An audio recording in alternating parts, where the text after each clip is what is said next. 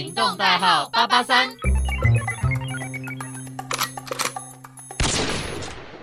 Hello，欢迎来到一级加入，我是艾琳。那今天的一级加入人来到我们的第七篇章啦。那第七篇章呢是有关于我的学校的生活。第七篇呢的主题叫做“轻松上学去”。这个篇章呢，我们介绍的课程是比较轻松的，也就是我上学期选的四门课。接着我就先为大家先来介绍一下我们在加拿大的高中，它的课表是非常的特别的。第一个呢，我们早上是八点四十五上第一门课，然后大概十点多就要换教室，换到下一门课。那大概十一点左右就可以吃午餐了，然后接着大概就是十二点半。左右就会准备要上第三门课，然后跟第四门课。但是他们的课表很特别的是说，因为下午的那两门课呢，就是假如说一三五我是上宗教，就是宗教是第一门，那二四就是戏剧会变成在下一堂，所以他的课表是对调的，就是下午那两门课会对调，所以你要自己去查今天的课表是 day one 还是 day two，因为它有分为两种嘛，就是所谓的像是我。下午的课，第一门是戏剧，那下一门就是宗教。那另外一种就是先宗教再戏剧，所以就等于是说它是会对调，所以等于说你要每天都要去查你的行事历，它会写你今天的课是 day one 还是 day two。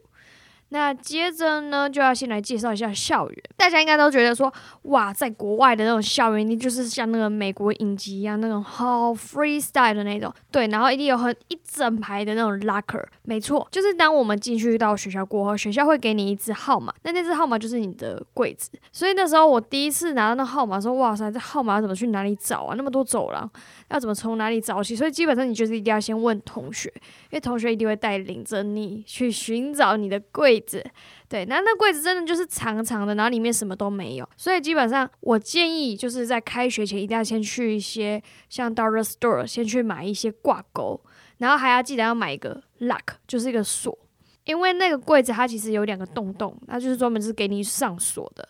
那那个锁其实也蛮特别的，它是圆形的，而且蛮重的。然后那个锁呢，它后面就是有教你怎么去使用它。那其实还挺复杂的，因为它要先什么逆时针的转两圈，转到几号，然后再顺时针转一圈，然后再转一圈归零，它才能解开那个锁。所以其实到后面有时候要是号码真的忘记的话，就是还要请学务处的人，他会拿一个那种老虎钳，然后就直接把那个剪断。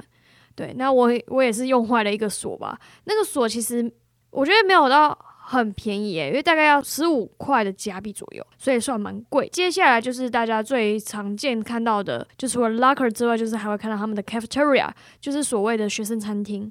那时候以为学生餐厅就是像他们国外那样，就是会有自助餐啊，有什么的，没有。其实它这个完全不一样，它是有人在贩售餐点。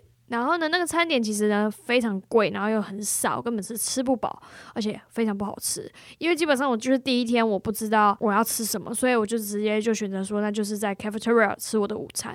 结果去一去点，那小姐好像也是，就是好像直接强求我直接点什么。那我后来就说好，那我就点那一份的意大利面，就是一个肉丸子的意大利面。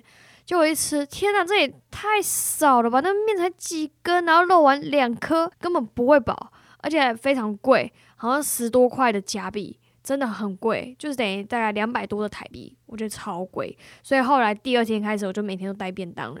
接下来就要介绍他的厕所，大家就说啊，学校的厕所跟台湾厕所有什么差别？哎呦，差别超多的。基本上呢，在校园里面的厕所啊，就是完全没有蹲式的，因为国外绝对是坐式的。那第二个，他们的坐式的呢，马桶没有盖子。非常特别，完全没盖子，就是只有那一块垫子，就是给我们坐的坐垫。所谓的马桶盖没有这个东西。然后它踩那个冲水的方式，它不是用我们像台湾是用按的啦、拉的啦。那但是有些地方也是用踩的，但是他们就是用踩的，然后那踩的也很高，因为有可能是当地人都是小朋友，也本身身高比较高吧。那我这个娇小的人来说呢，就是要费尽蛮大的力气去给他踩的。那还有一个更特别的地方就是洗手台，大部分在台湾我们看到的洗手台都是用手去转开它，或是去打开它，但在国外非常特别，就是那时候它是一个嗯半弧形的形状，那那时候。反正就是大家上厕所一定是洗手，然后我也不知道，我也没注仔细看说它有哪个地方可以打开那个水龙头，所以那时候我就去洗，然后突然大家都走之后，结果就没水了。我说：“诶，怎么没水了？”幸好那边就有一个同学非常的好，就跟我讲，他就比着水龙头的底下就是有一个脚踏垫，就是用脚踩的时候你要边洗手，它才有水。我觉得这一点嗯蛮酷的，第一次看到。那接下来呢，大家就很好奇啦，这个是校园嘛？那校规呢？其实校规也是蛮特别的一件事啊。校规在于国外，他们的请假方式不像是我们学校要先跟老师申请什么，然后还要批准假单。在国外非常方便，你只要打去给学校说你今天要请假，就请假了，他也不会问你怎样，反正就是请假就是请假。到时候出学期你就会看到你被请假了，就是这样。那当然，假其实他也不会特别问你说是事假、病假、生理假什么的，他都不会问。反正就是你请假就是请假。接着我要就是讲的比较特别的是，我们每一天的早上，大家会起立，然后就是广播会播放就是他们的国歌这样。所以我觉得就是说很特别啦，因为在台湾很少说我们每一天的上课开始就要放国歌这件事。就连说要升旗典礼，我觉得都是一件很特别的事情吧。因为在台湾，我们很少升旗典礼。我我在台湾大概是国二开始学校才说，哦，我们礼拜三要固定升旗典礼。那在之前根本都没有这种东西，就是什么校庆才有。对，那他们竟然就是会在每一天的早晨，就是在上课第一门课之前就会要放。国歌，那大家就会起立，然后把帽子要脱下。哦，对，那个帽子一定要脱。我跟你讲，要是帽子你没有脱的话，你会被老师说你的帽子要拿下来。就连上课的时候都是不能戴帽子的。我也不知道为什么，反正就是他们的文化。国歌播放完过后，就是会有像大家所熟知的那种广播，就是说，哎，今天是什么日子啊？然后今天有什么活动呢？请大家几点到几点要到哪里集合，什么之类的，就是会有 announcement。接着就是介绍有一种他们蛮特别的一个制度吧，叫做 hallway pass。hallway pass 就是所谓的，嗯，你要去走廊做什么？对，就是因为像是上课途中，有时候你在上课的时候，你会想要上厕所，那你就要跟老师说我要去厕所，那老师会给你一张纸，那他就会说几点几分你离开教室，然后你是为什么要离开教室，然后老师来签名。就是我觉得这一点是比较谨慎的，因为。到时候要是小孩子不见了，还找不到人，就也学校也不知道怎么处理，所以基本上他们就是你要在课堂期间呢，你要出去的话。一定要拿那张 hallway pass，它就是一张很小小的纸，然后上面就有写几点几分，然后哪一门课你要去哪里，这个也是蛮特别的啦。接着呢，就来先介绍我的上学期的课吧。上学的课呢，其实还蛮特别的，都是很轻松的，所以我才说这一篇章呢叫做轻松上学去，真的完全就是一个 Oh my god，这个是在上课吗？怎么那么享受啊？就是每一门课都其实都很棒。第一门课就是学习技巧，叫 learning skill。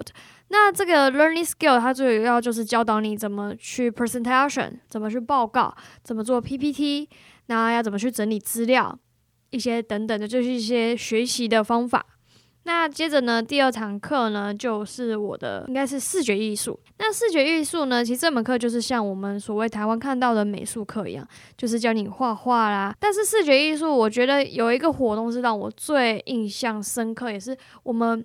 花最多时间在上面的，就是一个万圣节的鬼屋的那个布置。因为我们那时候我们老师是新来的，然后他也去跟学校申请说，万圣节当天呢，想要利用我们那个 cafeteria 那边有个舞台，想在舞台的后台呢做一个鬼屋。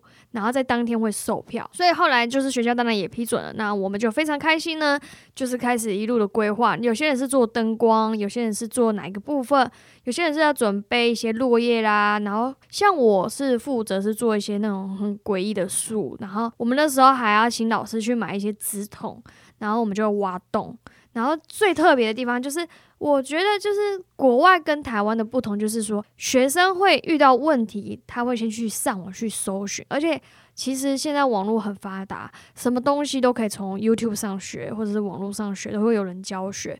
所以那时候我们就是会拿报纸，然后加一些类似白胶那种胶水类，然后就把它粘在那个纸筒上，就可以做出很诡异的造型，就就是像一个树一样。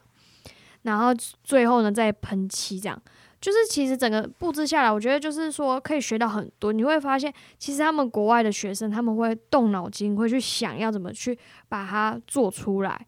那老师只是协助我们，帮我们像是买材料，因为材料比较大，他有可能需要用车子来载等等。那其实那一次鬼屋也是对我来说，就是觉得说哇，人生第一次。就是做这么大的作品，因为以前在台湾就是做一些很简单的，就画画，就画一张图而已，就这样。但是在国外，他们是真的是让学生亲自的下去操作，真的是非常棒的一门课。那接下来呢，就是宗教。那宗教课基本上其实是比较硬一点的，因为基本上就是它很多专有名词你要自己去查。